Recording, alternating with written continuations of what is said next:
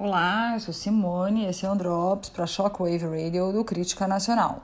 Gestão Bolsonaro de Banco Público. BNDES tem lucro recorde de 17,7 bilhões de reais em 2019.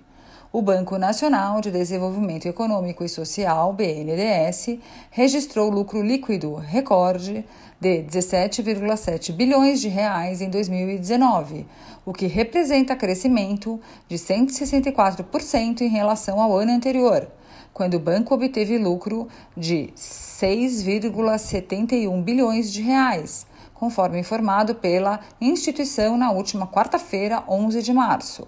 O presidente do banco, Gustavo Montesano, avaliou o lucro como recorde na história do BNDES. Naturalmente, a performance financeira é algo relevante para qualquer instituição. Mas em se tratando do BNDES, mais importante que o lucro financeiro é quanto ele gera de lucro social, como desenvolve o Brasil e melhora a vida dos brasileiros. O BNDES contribui com 142,2 bilhões de reais para o Tesouro Nacional no ano passado, sendo 123 bilhões de reais relativos à dívida com a União, 100 bilhões de reais de antecipação e 23 bilhões de reais em pagamentos ordinários e 9,5 bilhões de reais a título de, de dividendos e 9,7 bilhões de reais na forma de tributos, segundo informado pelo banco.